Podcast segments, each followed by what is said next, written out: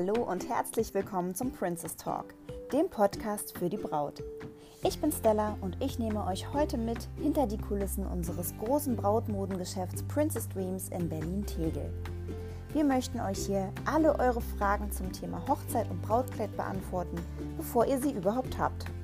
Im Vorfeld und danach findet ihr weitere Informationen zu unserem Geschäft auf unserer Internetseite www.princessdreams.de oder auf unserem Instagram-Kanal Princess Dreams.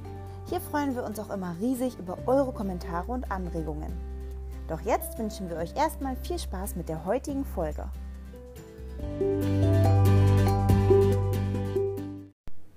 Hallöchen, ihr Lieben, und herzlich willkommen zu einer neuen Folge hier beim Princess Talk.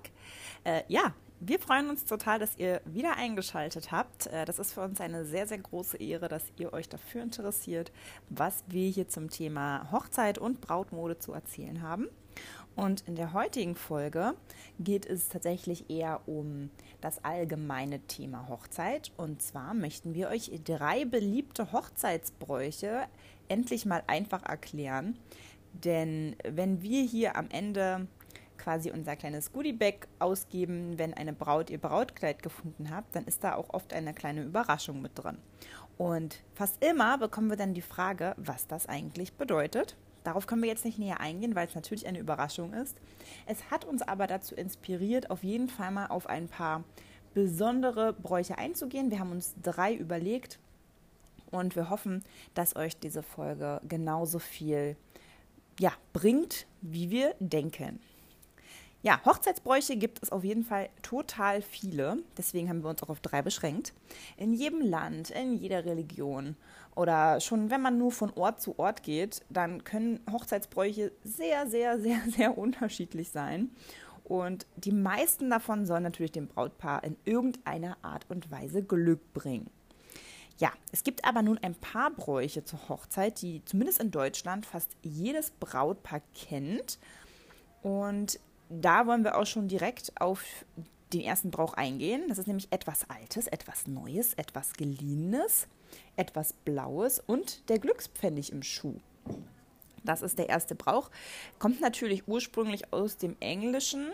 Kennt, glaube ich, auch jeder. Something old, something new, something borrowed, something blue and a lucky sixpence in your shoe. Ich glaube, so, so geht das.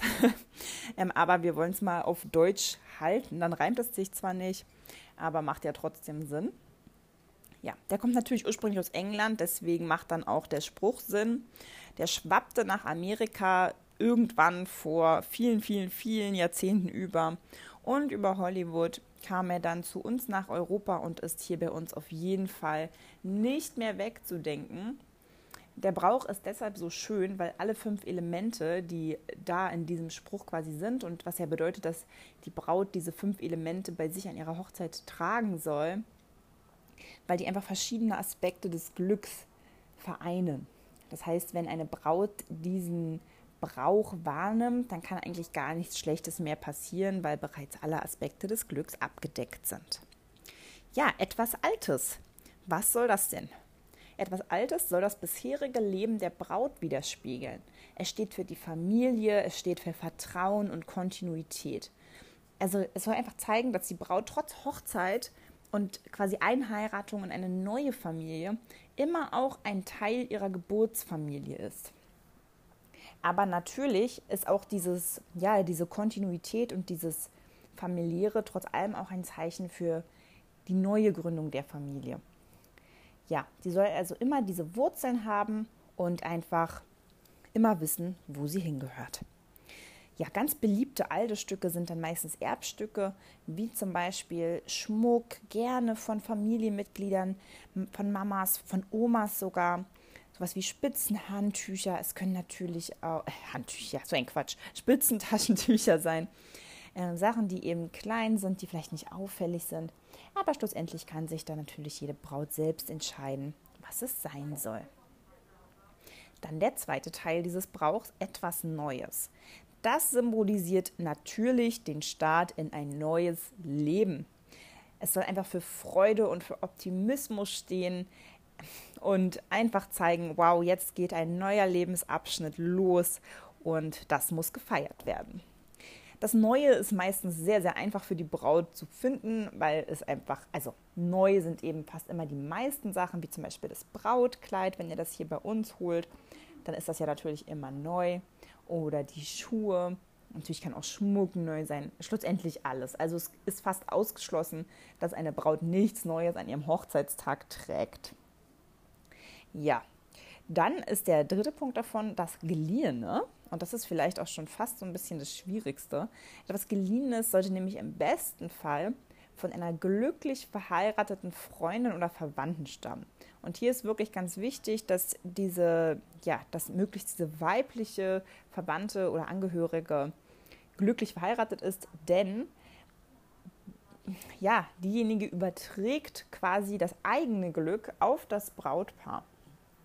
Und je glücklicher natürlich dann die Ehe ist, desto glücklicher und desto mehr Glück kann natürlich abgegeben werden an die frisch Vermählten. Ja, in vielen Fällen kann natürlich das Alter auch mit etwas Geliehenem verbunden werden. Ähm, da kann, das kann alles Mögliche auch wieder sein, wie schon bereits gesagt, beim Alten könnte zum Beispiel Schmuckstücke sein oder ähnliches. Ganz beliebt, was wir hier immer wieder feststellen, ist, dass zum Beispiel auch so Gebrauchsgegenstände geliehen werden, also für die Hochzeit natürlich, wie zum Beispiel ein Reifrock, den man ja sowieso nicht sieht, den aber eigentlich jede Braut hat und der wunderbar ausgeliehen werden kann. Ja, und dann dieses Blaue. Woher kommt das? das? Also ich fand, alle anderen Sachen sind eigentlich schon recht eindeutig, aber das Blaue, das ist natürlich wirklich aus sehr, sehr alten Überlieferungen, denn Blau galt einfach in vergangenen Zeiten als Farbe der Reinheit, der Unschuld und der Treue, kann man natürlich in der heutigen Zeit ein bisschen differenziert betrachten und vielleicht auch ein bisschen Abstand davon nehmen. Aber der Brauch selbst ist natürlich sehr, sehr schön und ja, deswegen wollen wir uns da auch gar nicht weit aus dem Fenster lehnen und wir sagen einfach, der Brauch ist so schön, der sollte einfach im Ganzen erhalten werden. Die meisten Bräute wollen natürlich kein offensichtliches Blau tragen, und entscheiden sich deshalb für das bekannte Strumpfband, wo es auch reicht, wenn etwas Blaues beispielsweise drin ist. Wir haben sogar eine Brautkleidfirma, was wir extrem niedlich finden. Die haben das Blaue quasi schon in ihre Kleider eingenäht. Die haben nämlich im Innenfutter der Kleider immer eine kleine blaue Schleife. Das haben wir aber ansonsten bei keiner anderen Firma jemals gesehen und finden wir sehr, sehr, sehr süß, weil es einfach nochmal das Herzblut zeigt.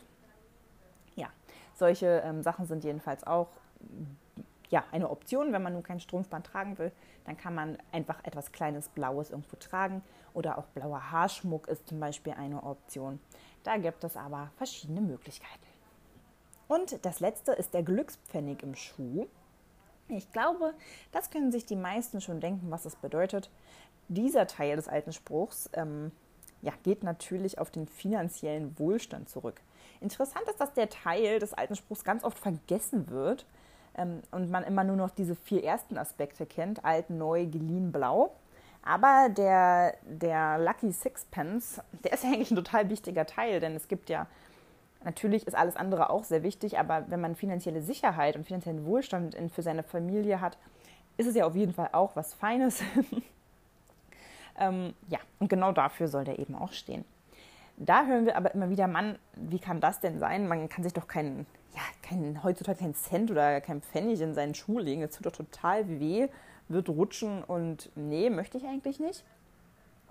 Da haben wir einen ganz einfachen Trick und was wir auch persönlich sehr, sehr niedlich finden, gerade wenn du zum Beispiel High Heels trägst, kannst du einfach zwischen ja, zwischen äh, vorne, wo der Ballen ist und wo der Heel ist, hinten kannst du dir einfach in der Mitte unten auf die Sohle diesen Glückszent kleben und vielleicht sogar noch mit einem schönen Spruch versehen oder ähnliches. Und dann hast du ihn immer dabei und es macht sogar später ein hübsches Fotomotiv, wenn man denn will. Ja, das wäre auf jeden Fall der allererste Hochzeitsbrauch und wir finden, der sollte auf jeden Fall immer dabei sein. Wie gesagt, deshalb haben wir hier eben auch eine kleine Überraschung für unsere Bräute, wenn sie ein Brautkleid bei uns kaufen, damit eben schon mal einige dieser Aspekte erfüllt werden können. Gut, aber dann kommen wir auch schon gleich zum nächsten Brauch, den wir finden, der auch sehr, sehr beliebt ist und wo aber auch die meisten nicht wissen, was es bedeutet. Und zwar ist es der Brauch der Blumenkinder. Wir haben uns hier nämlich mal im Vorfeld während der Recherche ein bisschen befasst, welche Bräute, äh, Bräute, welche Bräuche gibt es denn so? Da gibt es natürlich unzählige, aber es gibt eben die meisten Bräuche, da wissen einfach die meisten Leute, was es eigentlich schlussendlich bedeutet. Bei den Blumenkindern wussten es aber fast keiner von unseren Kollegen. Und deswegen haben wir gedacht, das nehmen wir mit auf, finden wir toll. Ist natürlich auf jeden Fall sowieso super süß, Kinder einfach mit in die Hochzeit einzubeziehen. Das macht Spaß, die Kinder fühlen sich integriert, sie freuen sich, etwas beitragen zu können und so können natürlich ein paar Fliegen mit der gleichen, mit einer Klappe geschlagen werden. Aber was es eigentlich bedeutet, wissen die wenigsten. Es ist ganz witzig, weil ursprünglich wurden natürlich ausschließlich Rosenblätter gestreut.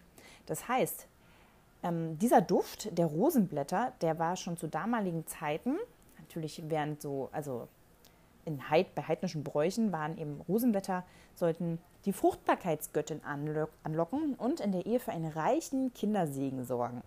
Das heißt, der Brauch der Blumenkinder, der geht eigentlich gar nicht wirklich auf die Blumenkinder zurück, sondern vielmehr auf die gestreuten Blumen, was wir selber gar nicht wussten, fanden wir auch sehr, sehr interessant.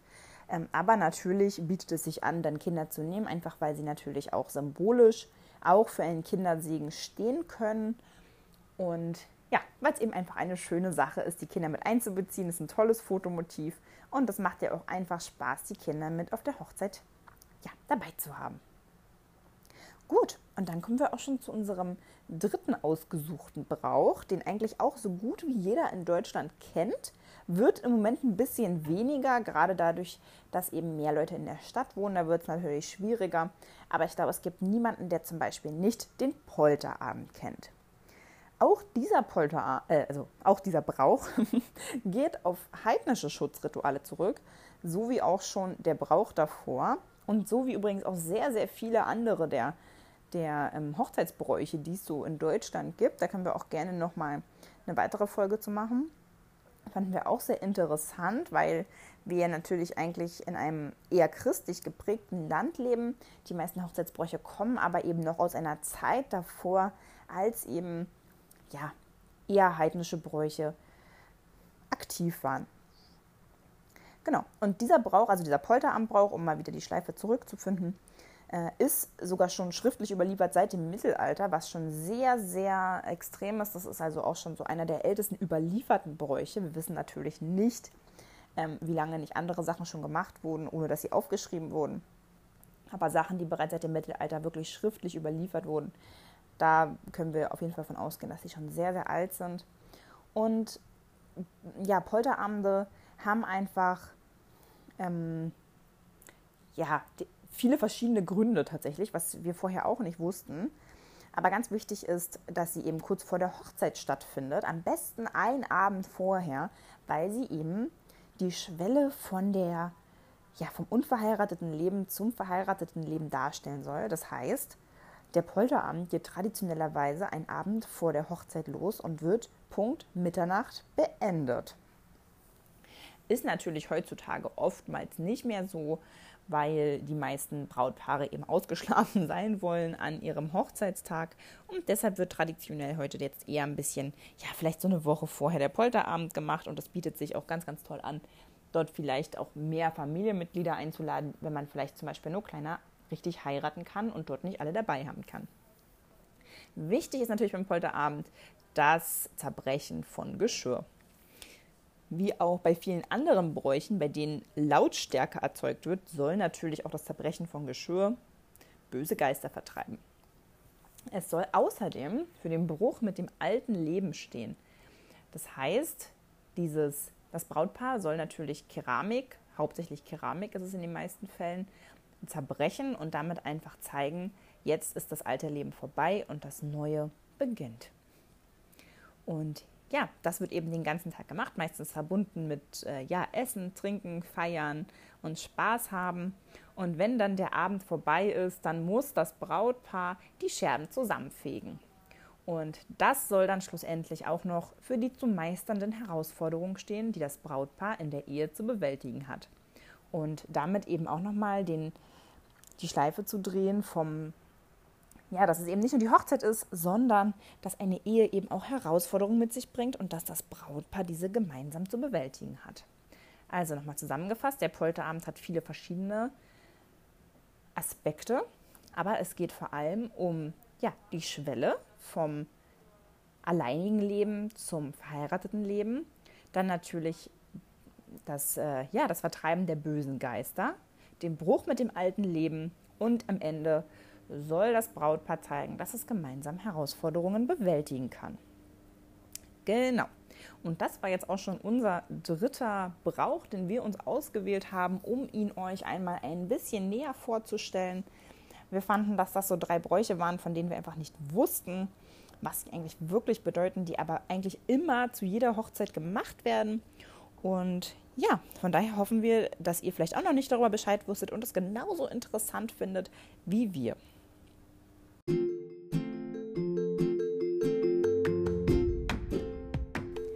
Und falls ihr ja noch gar nicht so weit seid, euch überhaupt mit diesen Hochzeitsbräuchen auseinanderzusetzen, sondern vielleicht gerade erst euren Antrag bekommen habt oder vielleicht ähm, ja noch gar nicht verlobt seid oder ähnliches, dann schaut doch trotzdem gerne schon mal in unsere vorherigen Folgen rein, denn da werdet ihr noch viel mehr zum Thema Hochzeit erfahren. Und wenn ihr nun auf der Suche nach einem Brautkleid seid, dann klickt euch doch gerne mal auf unsere Website, falls ihr uns noch nicht kennt, www.princessdreams.de oder ihr besucht uns mal bei Instagram. Ihr findet uns unter Princess Dreams, aber wahrscheinlich kennen das die meisten auch schon. Und dort könnt ihr uns ja auch gerne Fragen stellen, Feedback geben, Anregungen schicken oder ähnliches. Ja, wenn ihr uns was Gutes tun wollt, dann schreibt uns super, super gerne eine Podcast-Bewertung bei iTunes. Ihr wisst ja, dass das sehr, sehr wichtig ist, damit eben unser Podcast auch anderen ja, potenziellen interessierten äh, Bräuten angezeigt wird, damit äh, iTunes einfach sieht, dass es interessant ist. Und ja, das wäre es auch schon. An dieser Stelle wünschen wir euch auf jeden Fall eine wunderschöne Woche, ein wunderschönes Wochenende, falls ihr heute direkt zuhört am Freitag. Und wenn es euch gefallen hat, dann würden wir uns sehr, sehr freuen, wenn wir uns nächsten Freitag um 18.30 Uhr wieder hören würden. Diesmal wahrscheinlich wieder mit einem spannenden Interview. Bleibt gespannt und bis bald.